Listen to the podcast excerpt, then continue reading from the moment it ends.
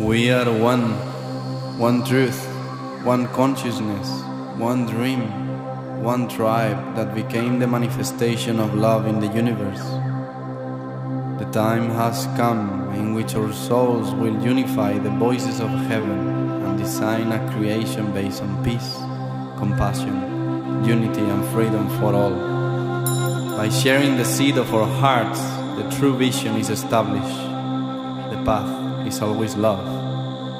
We honor now the will of the Great Spirit.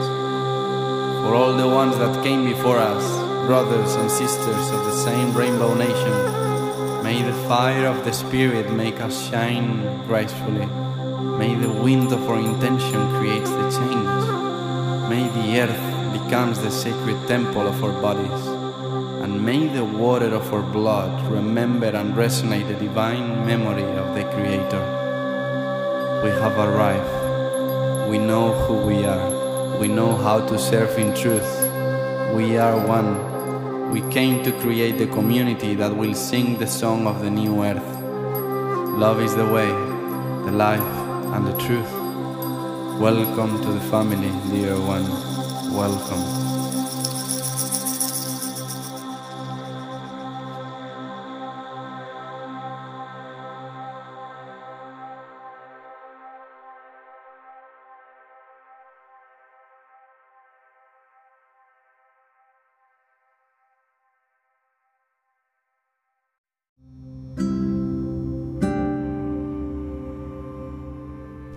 You all for choosing this podcast.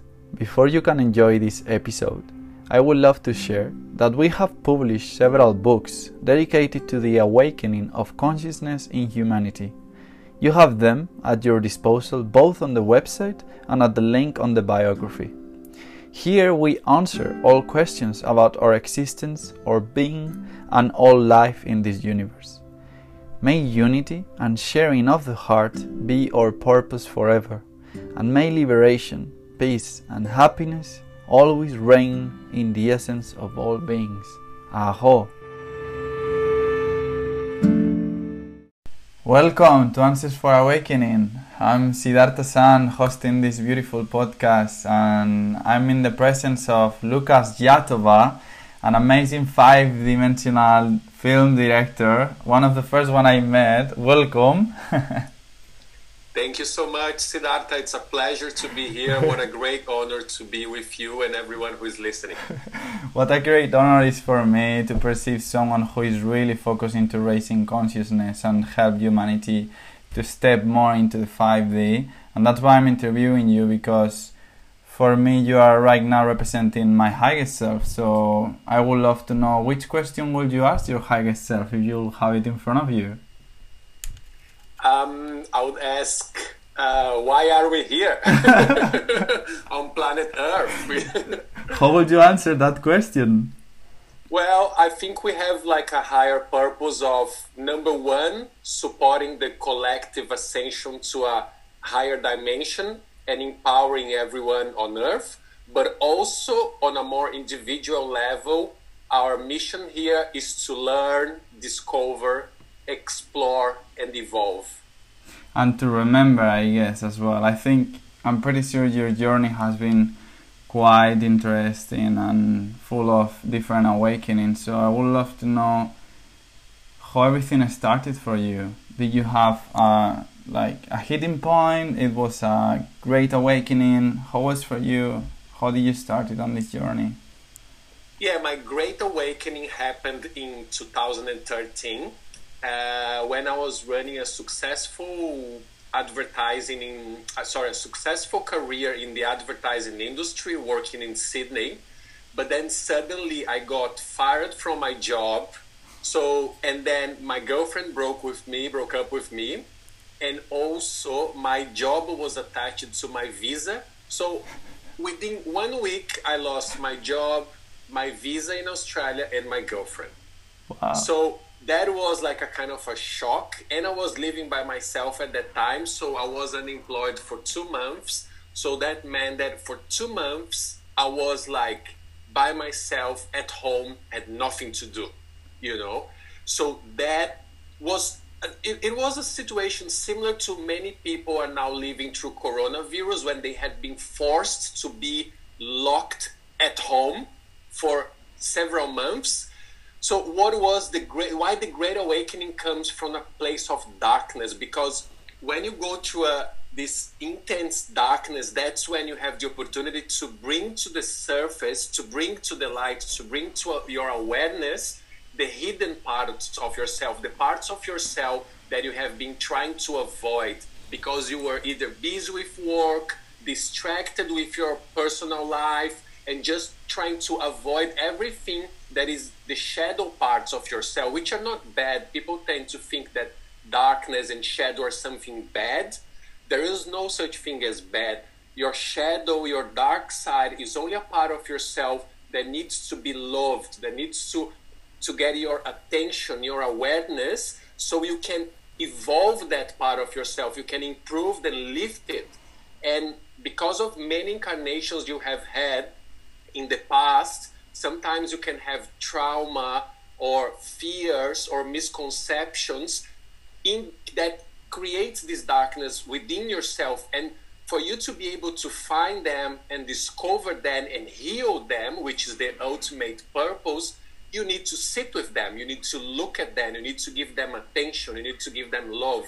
And that is only possible if you have one if you have time to do it. You have to stop doing everything that you're doing look at yourself. Look at the mirror.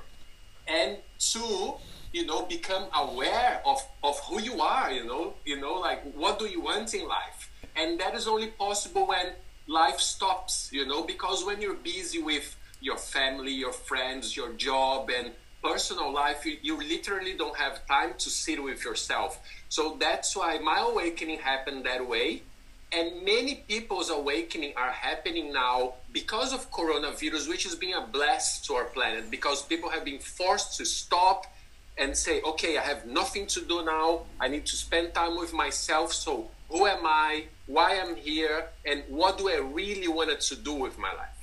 It's so interesting how, in a sense, we are in the same vibration because just yesterday I was having a lot of space to work into my shadow.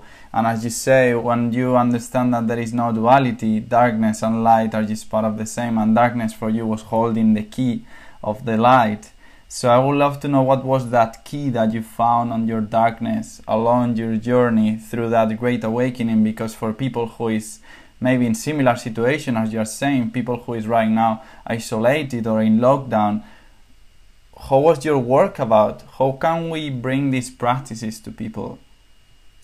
I have a good friend, Helen, uh, which is a spiritual teacher, and she actually started in one of my films called Divine Women she always says that from great darkness comes greater light. So the thing with darkness is that it's only a tool, it's a platform for you to empower yourself. At the moment you start to recognize in your shadow or your and your fears, what are you afraid of? You start understanding yourself better. You start getting self-knowledge. And once you understand that, you are able to shift that darkness into light. So then, if you were like on the darkness, once you recognize it and shift and transform it, you actually expand as a being. So that's why they say that from great darkness comes greater light. For, for the people that are enduring difficult times in their lives, because everyone is right now, because we're living through very difficult times on planet Earth, my advice is look at your fears. What are you afraid of? You know, write them down on paper. Have a list of everything that you're afraid of, things that you're afraid of losing, things that are you're afraid of facing, situations that you're afraid of confronting, any kind of darkness or fear that you have within you.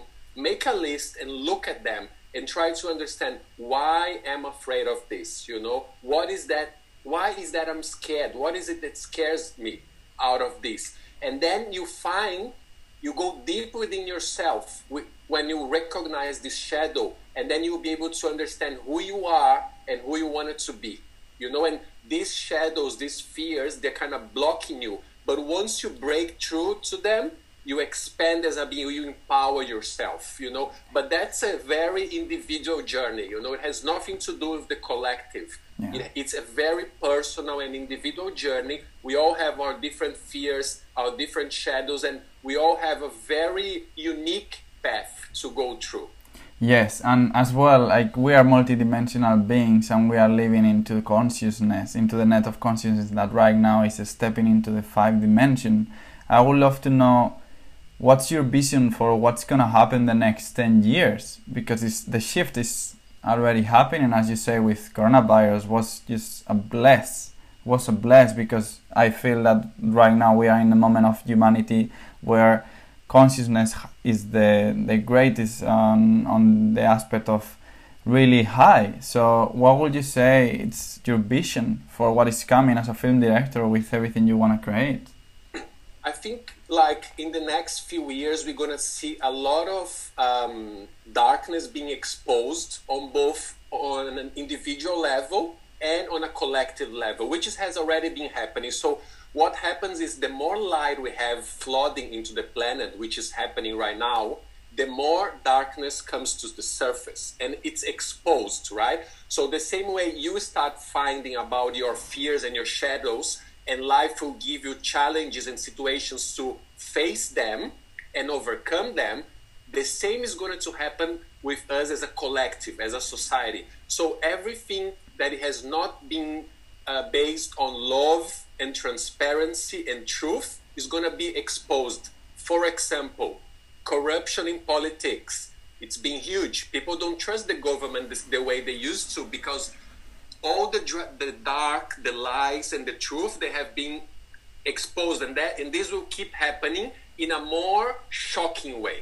Okay, mm-hmm. we're going to find out that lots of celebrities, politicians, famous people that are our idols they're actually not who do we think they are. You know, they it's only it's only a facade. You know, it's it's not the true what, what they show in front of the camera. It's not who they are. So this will be coming into into the media. People will get to know the truth about them. People are going to start finding out the truth about massive organizations, corporations, and institutions who have not been playing from a love perspective. They have been hiding and shading a lots of things they have been doing that are actually crimes against humanity. All these crimes against humanity will be exposed and these people and companies they will have to pay for it. So there will be justice. Even if it doesn't look like right now, justice is coming, you know, because the karma law is universal. No one gets away with the karma law, you know? And and that's a great thing because the only way that you can learn how you harmed someone is by being harmed the same way you did to someone. It's the only way. So that's why the karma law is our best friend yeah. because it helps us to evolve to the next level. Because then once you have the awareness of what you're doing and how that impacts on other people's, on other beings, and you suffer that yourself, you actually raise your awareness. So I think there will be a lot of corruption, lies, and and really just like bad things that have been happening for a long time they'll be exposed. I think that's that's already happening right? So the second thing that i think is going to happen for the next 10 years is a lot of profound change in the in the main pillars of society which are financial system. We already we have already been seeing cryptocurrency and blockchain technology disrupting and changing the way we see currency you know. So financial system as we know it it's going to collapse and it will be replaced by something that is based on truth on transparency on equality you know a, a currency system that is actually fair and decentralized. So decentralization is a very important thing that you're going to see a lot happening in the world because at the moment our society is controlled because all main pillars of the society are centralized. So they control the money is controlled by central banks. The health is controlled by the pharma companies. The energy is controlled by the oil companies. So everything is centralized. So the problem with everything being centralized is that it's controlled by just a few people. Just like the key executives in these massive companies, they actually have control, manipulation, and responsibility over billions of people's lives. So the moment we start to decentralize these pillars of society, we are empower the people again. So for example, with cryptocurrency, instead of having a central bank in between you and I, there is no central bank anymore. It's the, the transactions are between you and I directly, no middleman. You yes. know.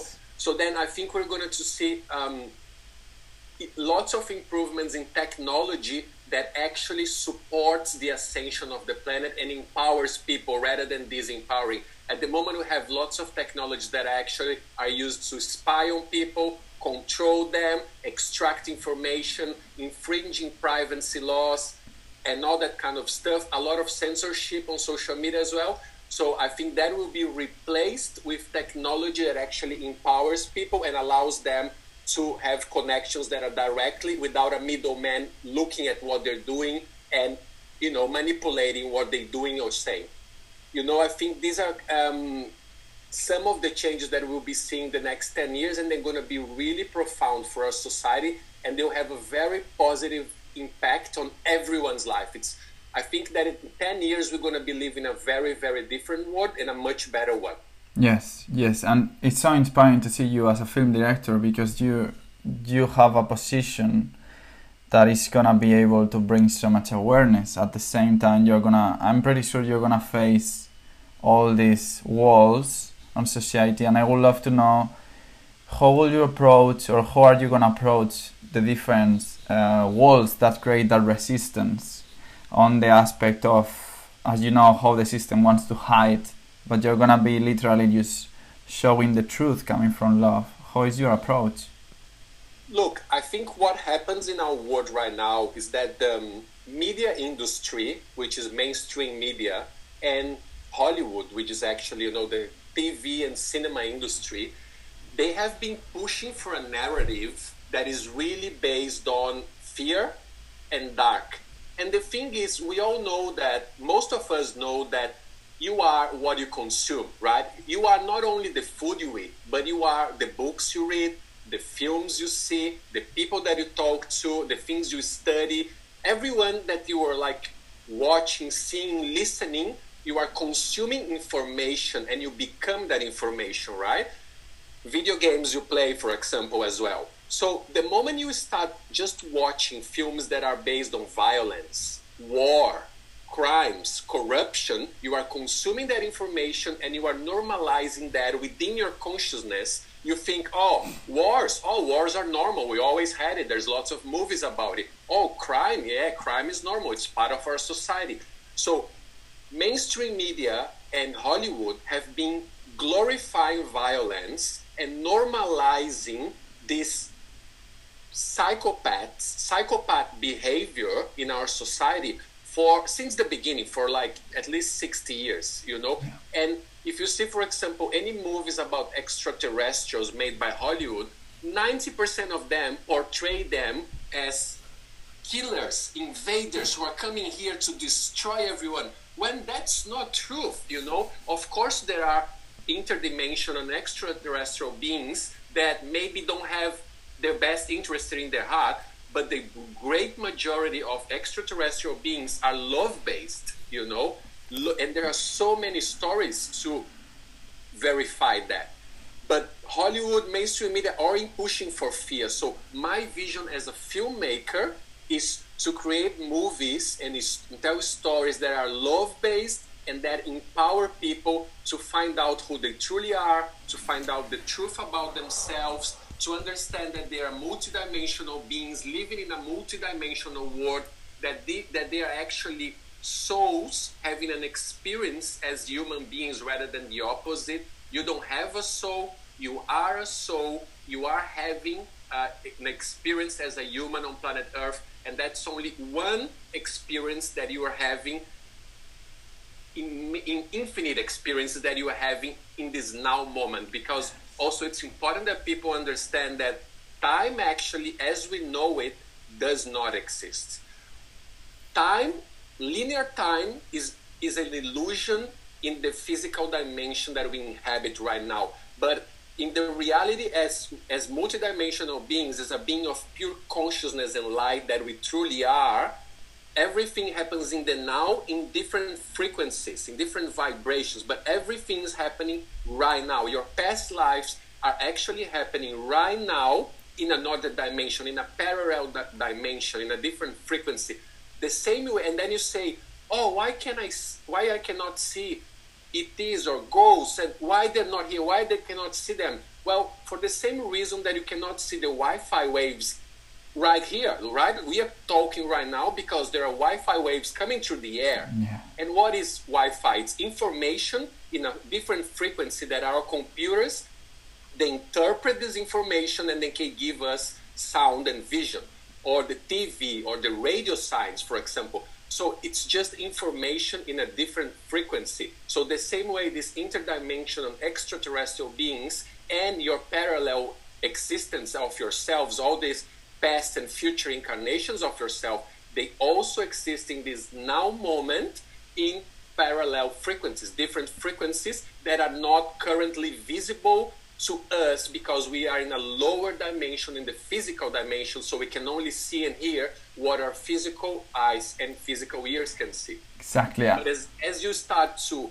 raise your vibration and open your third eye you have access to these frequencies exactly and i was gonna say that when you step into that channel you connect with them with consciousness. And if technology will start to study in consciousness and evolve in consciousness everything will start to evolve in the range of starting to accept that these multidimensional beings exist in just different dimensions as you say that are they are invisible. And the thing is what i feel been happening with hollywood with movies is just putting the fears of if we ever see UFOs or if we ever see or perceive multidimensional beings, we have to be scared of them because they want us to be scared to have the perfect justification to create a big government against whatever is out of the planet. And we have to be the ones to start to communicate through these multidimensional beings and communicate to everyone that it's not true that actually they they are the ones that wants to help us and help us to evolve consciousness because we have the ability of just connect different gens that all of them have in our human body. When we work in our sadhanas and spiritual world with kundalini and we can just step in all of these dimensions and i'm pretty sure you have had amazing experience with them. And i would love for you giving you the chance to give a message that you have always wanted to say about this. Like about these multidimensional beings why are they coming? What do they need to say? What should be your approach if you start to perceive them? Because that's what's going to start to happening uh, in the next 10 years. We're going to start to perceive more of them and people is every time more and more and more awakening. So what will be your message? Because i'm pretty sure you're really connected with it. Um, so i would love to give you that chance Look, what you said is completely right. It is already happening. You know, contact is already happening with lots of peoples, individuals, and small groups of people.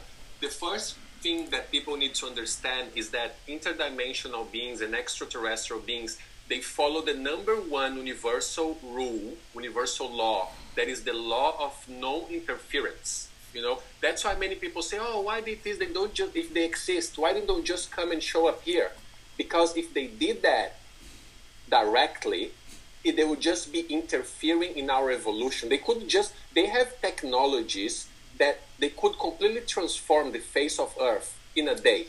But why they don't do that? Because they follow the law, universal law of no interference, which means they allow us to have our own experience, to have our own evolution. It's the same way that people say, oh, instead of giving someone a fish, teach them to fish. You know, it's the same way. They don't want to come here and do everything for us. They want us to learn the lesson first. And then maybe once we're evolved enough, they will establish contact. But we're still not, not on that level as as a collective. We need that process. There. So that's why like if they wanted to contact us, you know, they, they do want to talk to us, they wanted to establish communication, but it needs to come from us and needs to come from a place of love. That's why it's important to be vibrating of love if you want to contact with them. And that's why also the mainstream media and Hollywood create a lot of fear associated to them because then If you are afraid of them, there will be no contact. I can promise you. There will be no contact. You're not going to have a nice contact with any kind of beings, and maybe only lower dimensional beings if you vibrate on fear. And then you don't want to have this kind of experience. But on the other hand, if you connect with your heart, connect with your third eye, make a tele- telepathic connection, put out the message out there. I wanted to contact with you. I wanted to have a connection. I wanted to listen to you. That's possible. That might happen. You know, there's different protocols and ways of connecting with them. But my main advice is it's, it's the main portal to connect with anyone in this universe is through your heart. You know, our heart is the portal to the multidimensional world and to the world of love that we all wanted to experience. Because in the end everyone everyone wants to feel joy. Everyone wants to feel good to feel happy. And that can only happen through your heart. And that's a beautiful example of divine masculine as well. Because i know you have the production of a short tv uh, documentary of the divine woman.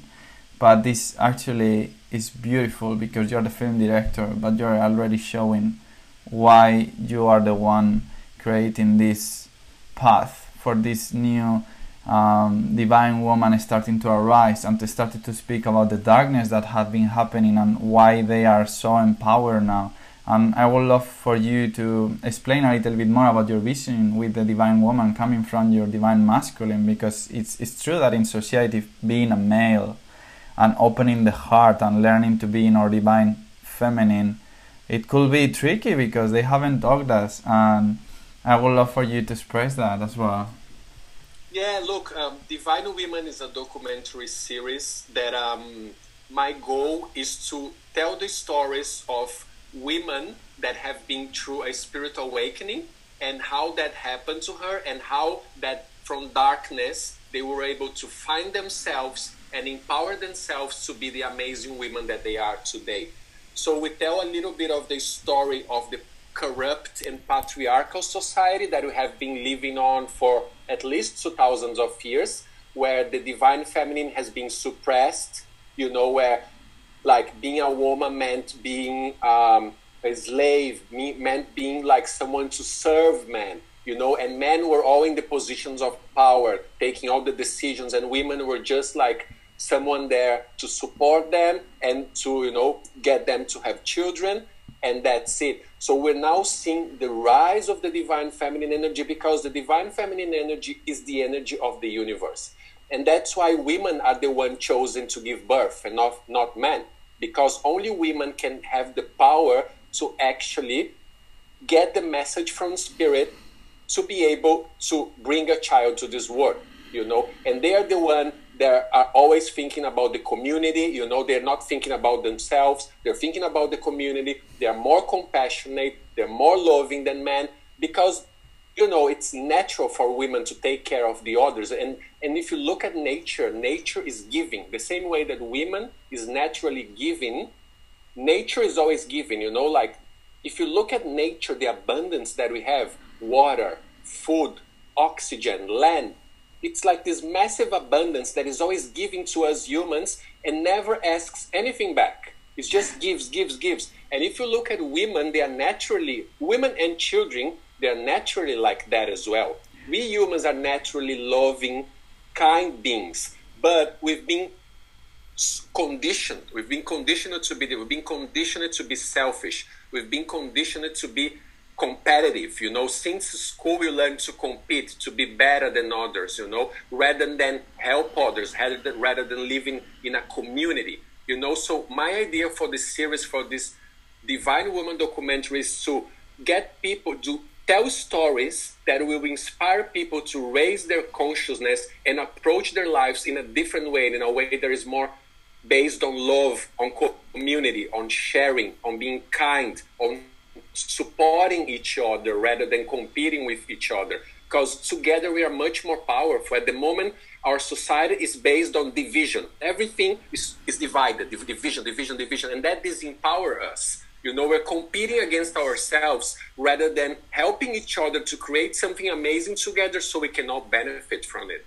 Unity. But it's important to say that although the, the documentary series is called Divine Women, the first season is going to be focused on telling stories of women, seven women from seven parts of the world, representing all races and all humankind.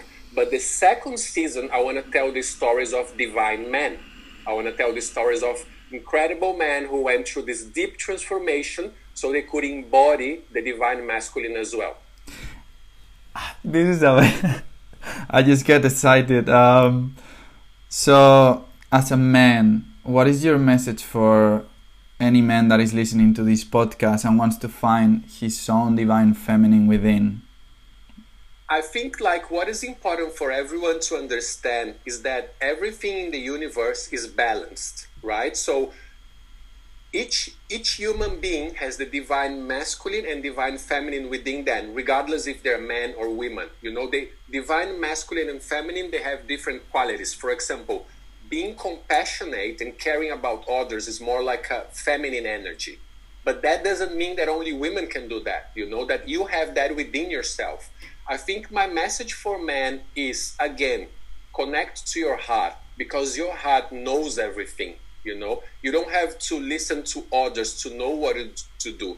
If you listen to your heart instead of listening to your ego, you know how to behave and to act in all situations. And I think what, what men has have been taught throughout the years is that they need to be strong, but like not showing their emotions and that was done on purpose because we are emotional beings. At the moment that you start, you know, stopping your emotions from flowing, you become disempowered. And then one day when that comes out, it will come out as anger, you know, as sadness, as frustration. So it's really important to express your emotions and let them flow. You know, if you feel like crying, you cry. You know, if you feel if you're feeling sad and you want to share it with a friend, express your emotions, let them flow. If you love someone, tell them that you love them. You know, I think that's one of the main distortions on the divine masculine that we have had throughout the years is that you know don't express your emotions it's it's being seen as a weakness when it's the totally opposite i think when you start to express your emotions and allow them to flow you're actually feeling empowered and one of the reasons that in countries like australia for example where i live and you live as well we have a high rate of suicide and depression among men. And why is that? It's simple because in a culture like Australia, men are not encouraged at all to express their emotions. They are taught to be tough. They say, tough it up, tough it up. You know, they say, be strong, don't show your emotions. But then what happens?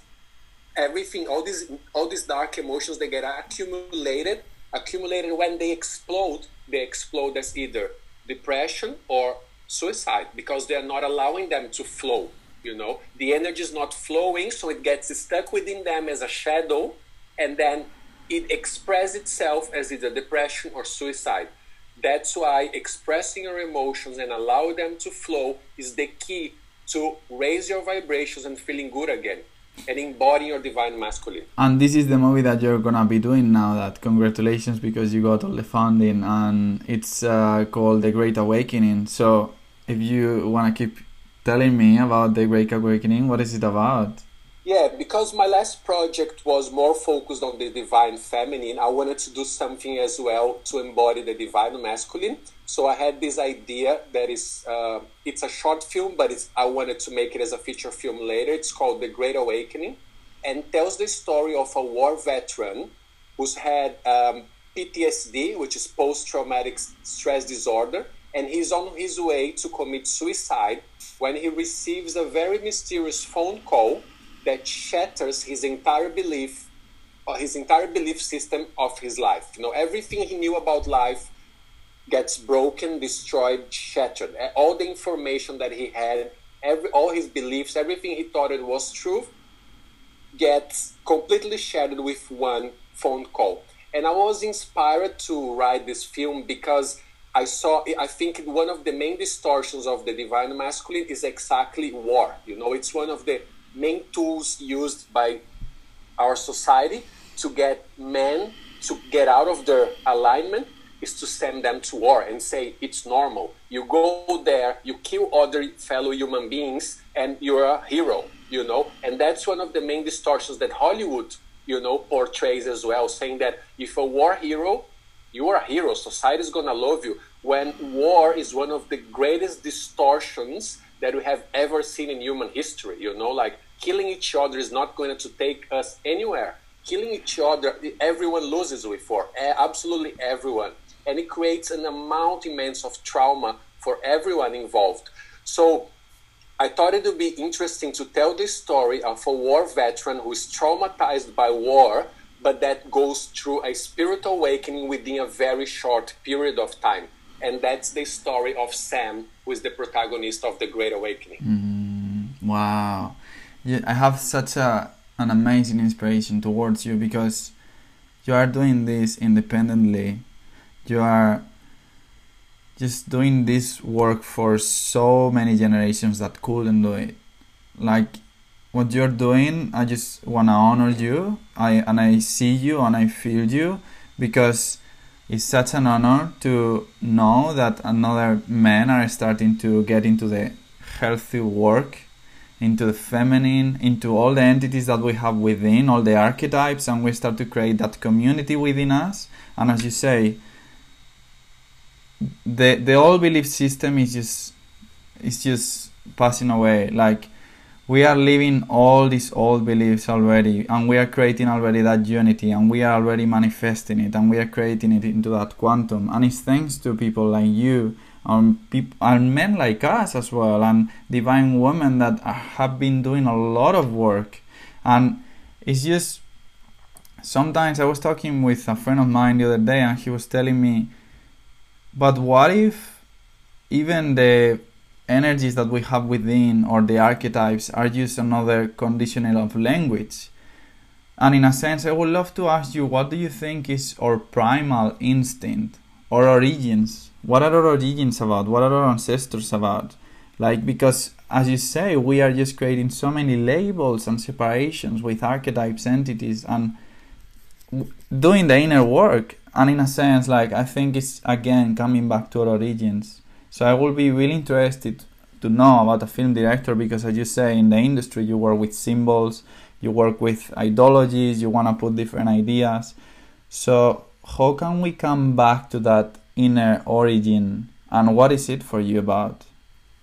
Look, I think like um, our ego plays a huge part in, in becoming a human, and our ego definitely has a purpose because when we were like back in times when we were like um, not as evolved as now as cavemen, you need to have like survival instincts, right? Living in, in living in a physical dimension, in the third dimension that we are, where you had to coexist with other animals and other beings that could be a threat to your life and your family, the ego played a very important role at that time to protect you and keep you alive, right? So if you knew that there was a possible threat, you know, you would identify it and try to, you know, fight it or run, you know. So your ego had a really important role in this. But as we have evolved past this, you know, and now we've become like a society, a global society, we are still playing the fight or flight concept, you know. But the thing is, we're using it against ourselves, you know. We are seeing each other as threats. So you work with someone, you think, oh, he's better than me, or he's a threat, you know. Rather than say, oh, if he's better than me, I have to, I have stuff to learn from him. So let me go and talk to him and say, oh, can you teach me how to do this better? You know, so then we're getting together to empower each other, you know, rather than competing against. So I think like what is the ego has played a very important, important role in our evolution, but now our main task is to put our ego aside and focus on our heart because we have come to a new level of our evolution where the ego is actually stopping us from keeping evolving you know? So that's why it's important to be aware of your ego and quiet your ego and listen to your heart again because your heart is your main leader is the one that knows the truth you know your ego believes in things your heart knows things you know and I think it's important also to talk about our origins as human beings. You know, some people believe we came from monkeys. I know we don't came from monkeys. We actually came from the stars. Like if you study all ancient civilizations, all of them, the Aboriginals in Australia, the Mayans in Mexico in Guatemala, the Native Americans in United States, which is now United States, and all over the world, all native, all indigenous people, all of them tell the story that we came from the stars, and not only any stars, most of them point to one constellation called the Pleiades. You know, so these are our forefathers. You know, yes. these are extremely loving extraterrestrial beings, interdimensional as well, because they're not only in the physical dimension, and they are our forefathers, you know, among other beings, because we are a genetic mix, actually. We're not only Pleiadians. We are we are a big mix of Arcturians, Arcturians, Orions. Yes. We are an experiment, we could say. The same way, there is a great example to give did you know that all breeds of dogs came from one wolf? Oh. You ah. know, 30,000 years ago, when the wolves started interacting with human beings and they become like an alliance working together, then human beings have been breeding wolves. And then we had like all these maybe thousands of dog breeds that we have nowadays because of because of the one wolf only.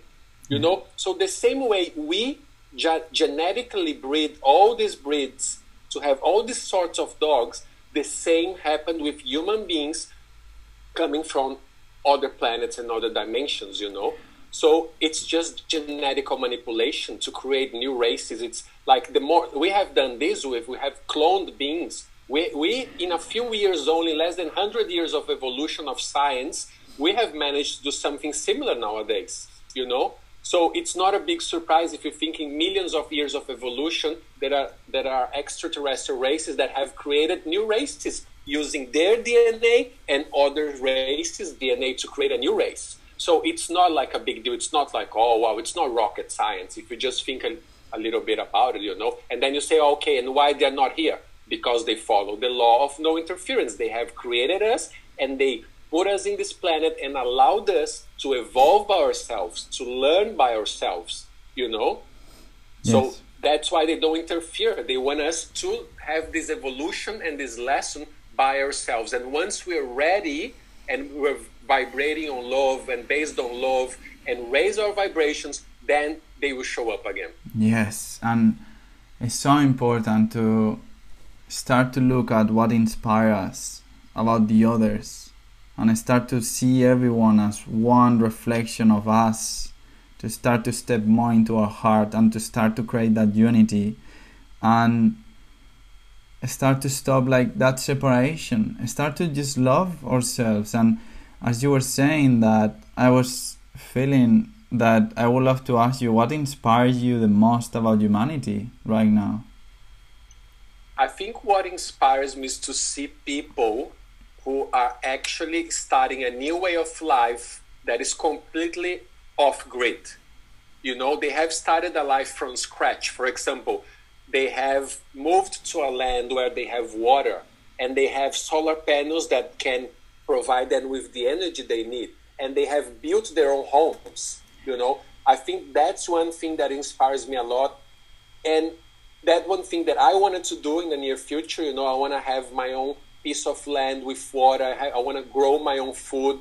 You know, I want to try to create a self-sustainable life that is in harmony with nature, where I don't depend on these centralized institutions to provide with my needs. Because that's one way to disempower humanity is to have decentralized institutions that are control everything that you need. At the moment you don't need that anymore, you are so empowered. You know, because you don't depend on other institutions to live a happy life another thing that inspired me that inspires me about human beings is to see how many people are awakening to the truth you know? Awakening to the truth that we have been conditioned since we are born that we have been misled that there is a lot of disinformation out there coming from official institutions which are just pure bullshit you know? Because people say many times oh it's science. But then if you look at what pharma industry has been doing, saying it's science, it's not science. It's paid promotional ads made by trillion dollar industries to benefit themselves and not to benefit humankind. So it's not science. You know, it's made up science by corporations. So when people start to realize that many corporations, government, and institutions have not been telling the truth to them, and they can see through the bullshit, and that these people inspire me. You know, when I see awakened people, I get inspired, and I say, "That's it. We are on the right path to ascend as human beings. You know, to go to the next level of evolution, rather than just saying." Yes, to everything that you see in front of you, say, oh, yeah, if it's an official institution, it should be the truth. I don't need to worry no, question everything. Question everything because we have been manipulated, brainwashed, and indoctrinated since day one on Earth. You know, even the school system, the way it works, it encourages you to memorize and repeat rather than question, rather than create. It encourages you to compete against others rather than getting together. It, it, it trains you to be an employee of a corporation rather than having your own business, having them create your own thing, rather than doing what you love. It trains you in a very squared mindset to become an employee of a corporation because then they can profit from you. They make trillions and trillions of dollars and they paid you a fixed salary to work 40 hours a week. Yeah. And then you get nothing. Then when you're old, you don't even have money to, to have a decent life and you're old, you're sick and we have seen this with our fathers' generations because they have built, they have bought into this dream that oh yeah, I'm going to work hard, I work hard my whole life, and then when I retire, I'll be happy and I'll have time and money. And what's happened to them now? Most of them are sick, tired, they have no money, and they have no time. You know, my mom, she, I mean, she's my greatest hero, but she has Parkinson now. And one of the main causes of the Parkinson's disease is to live a stressful life. You know, stress creates Parkinson because there's so much fear in your body all the time because stress is just fear that it actually like your body one moment shuts down it starts producing dopamine and when you don't have dopamine you get depressed. So i many others like my mom that have worked so much and have been so stressed in their lives and now they are retired and they don't have health you know like so the, the only thing that exists is the now moment you know? And i wanted to tell everyone and ask a really good question to everyone.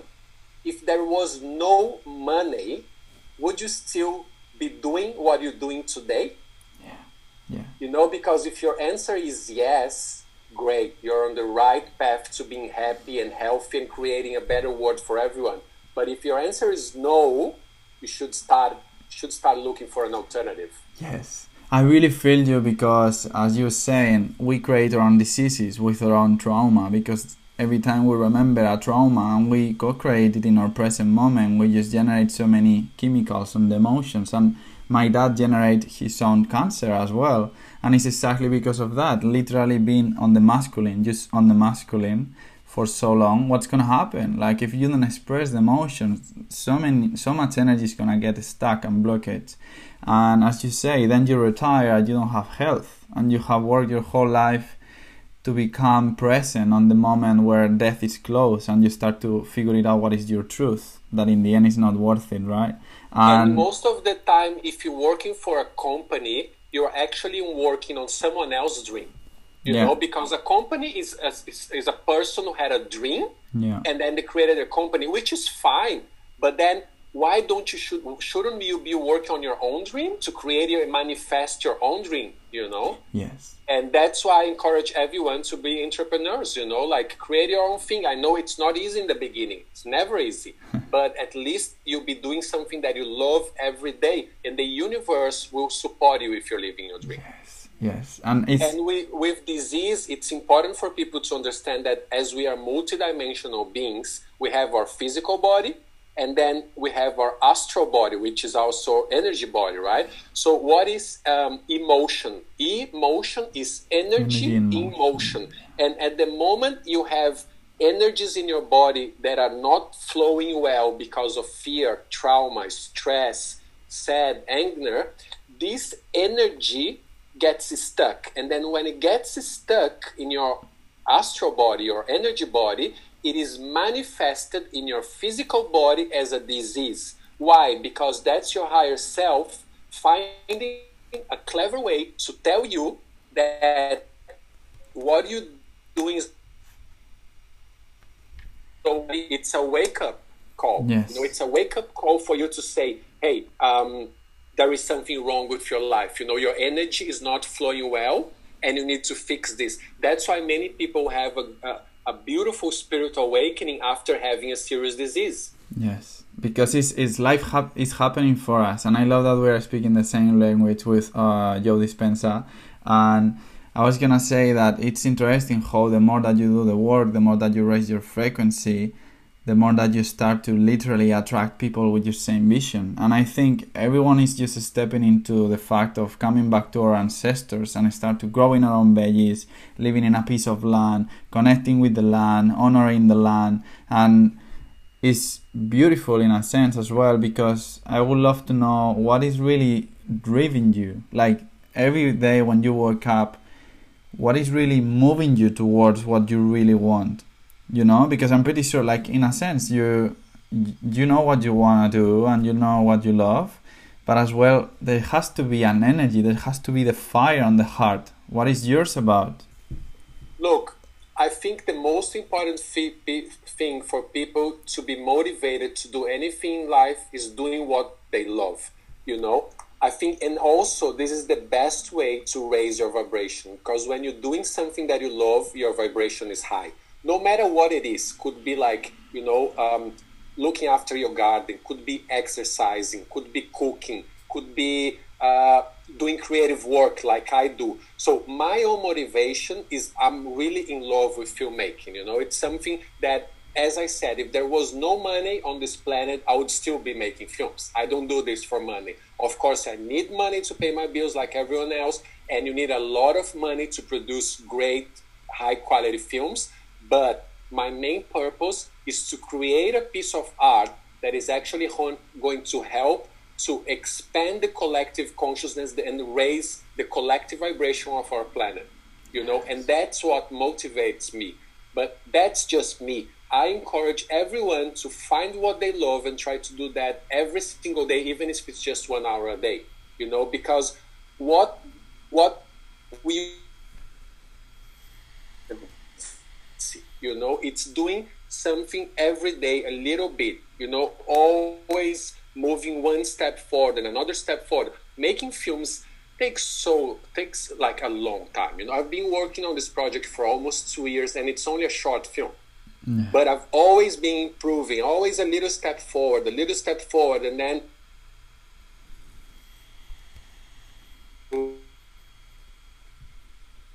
that's why it keeps me motivated. I love the process, you know. Yeah.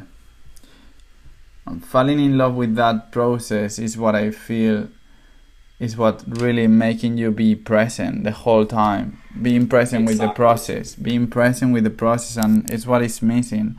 And I am so grateful for this and I would love to know as well like who are your guides in your daily day? My guides? Yes my guides they are not on this planet right now. Look i i receive a lot of communication directly from my higher self and it comes through feelings. It comes either through feelings on my solar plexus on my belly or through feelings on my heart chakra you know? And i receive this intuition which which is what we know as intuition but it's all the time. So i get these feelings that then my brain translates into words and into action you know? So my main guides are myself you know yeah. my higher self. I would say which are a mix of pleiadians venusians mayans and dragons as well. Yeah. Um, so these are my main guides i would say and i'm always trust my intuition. All the biggest decisions i've taken in my life they're all based on intuition. There was not much rational thinking. It was just like a strong feeling like do this. For example when I decided to move to from Brazil to Spain in Barcelona. I didn't know anyone in Barcelona. I, there was no reason I wanted to go there. I just had this strong intuition go there and start a new life. And then I said, I had no, no plan whatsoever. I said, I went there on my first month. I got a really nice job that I really loved. I had a nice home. I had lots of friends.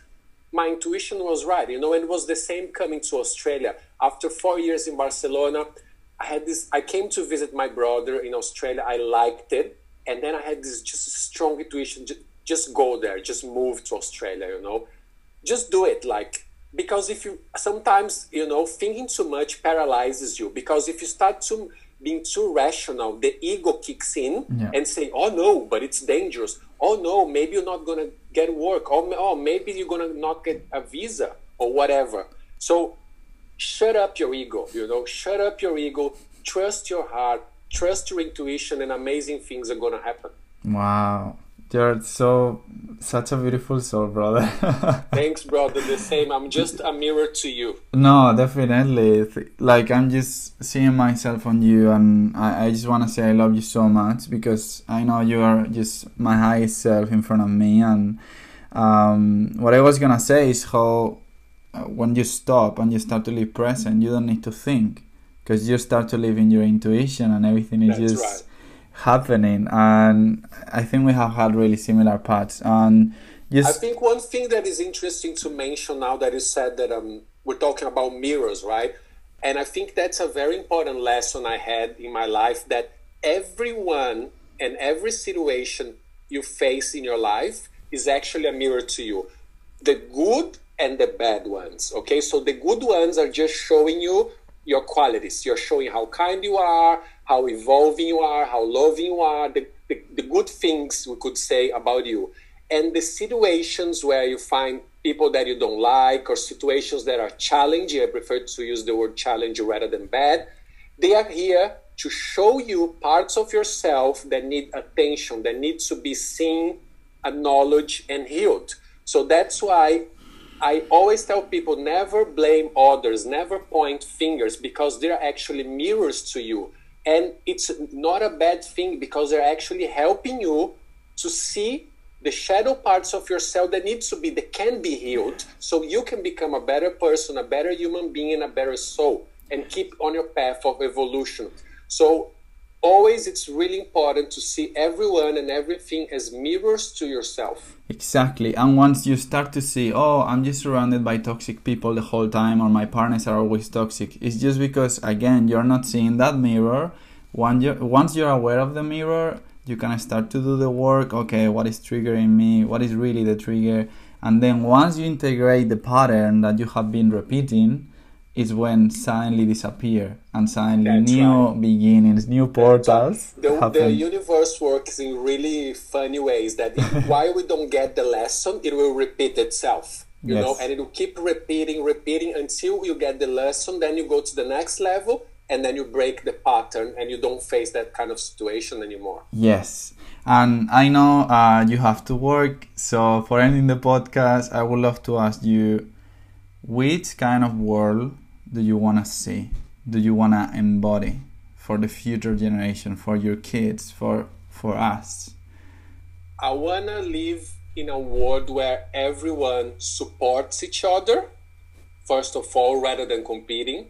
I want to live in a world where everyone lives in harmony with all other beings on this beautiful planet, including the tiniest insect, you know, like from the big animals to nature to the flowers to the trees. We all need to try and live in harmony and balance and respect with all other beings because there, is, there are no better or worse beings. There are no more evolved or less evolved beings. All beings that are here on this planet with us they are having an experience just like us. And they all deserve to have the best experience that they can have that is based on love. So we humans are actually the only species on this planet that is causing destructions and imbalance. The only one. There are trillions, literally trillions of species of flowers and insects and animals and everything coexisting here on this planet with us.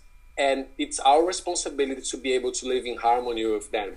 And I also wanted to live in a world where people can be, can and people are able to express themselves in a creative way without judgments, you know, being coming from a place of love, supporting each other, helping each other, and expressing themselves based always on truth, you know, based on who they truly are rather than who they want to be seen as, you know, always based on truth.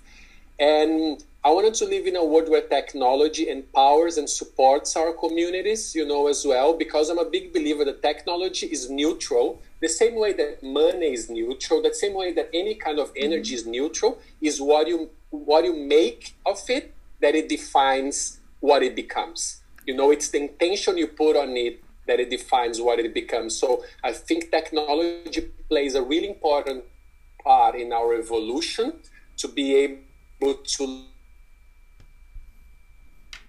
comfort and having everything that we need to be happy and to be creative and to be enjoy but we need to put that intention out there you know? And i wanted to see a world where everyone lives knowing the truth the truth about our history you know the truth about who we are you know the truth about where we came from you know? The truth about these so-called leaders that we call nowadays. I wanted to know i want all the truth to be brought to life. Yes wow how can beautiful brother people find you and support you in your projects well look um, on social media i have like instagram where i share um, the updates on my latest projects. I have my website as well where you can watch all my films for free.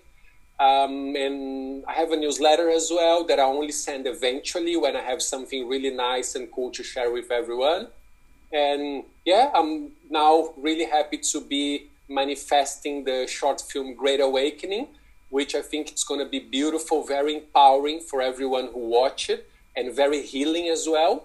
It's going to raise people's consciousness, and I'm very in love with this project and doing it with all my love. And as soon as possible, when it's done, I wanted to release it for free online for everyone and hopefully turn into a feature film as well. And hoping to manifest the documentary series Divine Women as soon as possible so the whole world can watch it. Yeah, wow, this is amazing. I just forgot, I was gonna ask you before, if you don't mind. Uh, What's your connection with dragons? Because I'm really connected with dragons. I will be really interested in knowing. Look, with with the dragons, it's a really interesting question because if you start doing uh, some research, you find that again, all ancient civilizations in our planet they have tales and stories and myths of dragons, right? And there is a reason why dragons actually existed as animals in the physical dimension that we inhabit today until the Middle Ages, you know. But what happened is that during the Middle Age, the Middle Ages were also known as the Dark Ages, right? Because it was one of the darkest times for human history. Like humans at that time were at war all the time, like you have seen in Game of Thrones, that it were there were like kingdoms and it was constant war. People would live, be born, live and die during war.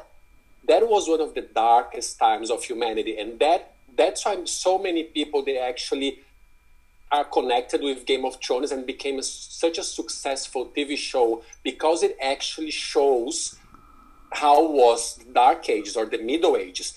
And during that time, dragons were hunted because they were very powerful beings, very, very powerful beings, like magical, we could say, you know. So human beings started hunting dragons. So then, after a long time of being hunted, dragons ascended. They asked for the higher hierarchies of light to be able to ascend as a collective because they didn't need to be to have that experience of being hunted anymore, you know.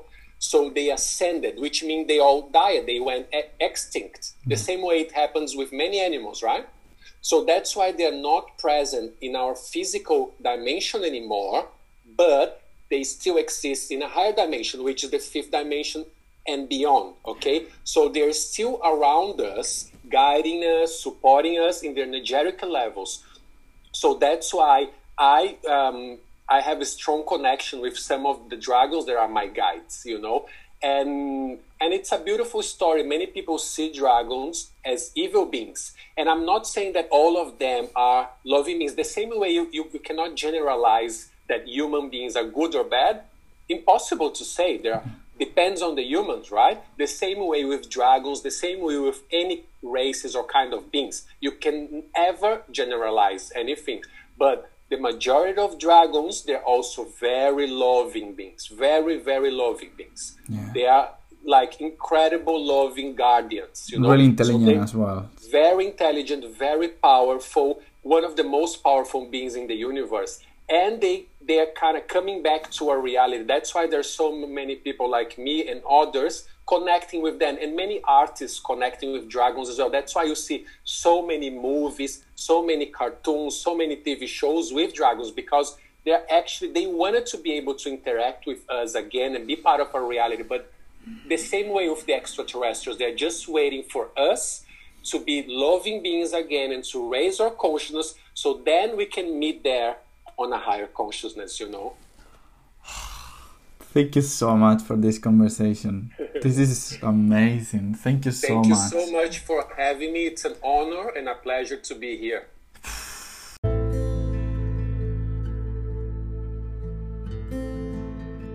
Thank you very much, family, for listening to us, feeling, and living with us this experience to remember who we really are. If you want to support us to bring more content, examples, and incredible people to this podcast, you can contribute by sharing with your family or community the episode, meditation, or guidance that inspires you the most. And if you also want to support us to continue in our purpose, you can offer a donation that will help us continue with what we are most passionate about. You have the link in the description of the episode. I love feedbacks and we are always available to receive you or offer other ways to participate, such as sharing messages and personal questions from the community and the podcast. We are one. Let's make our prayers heard. God bless us.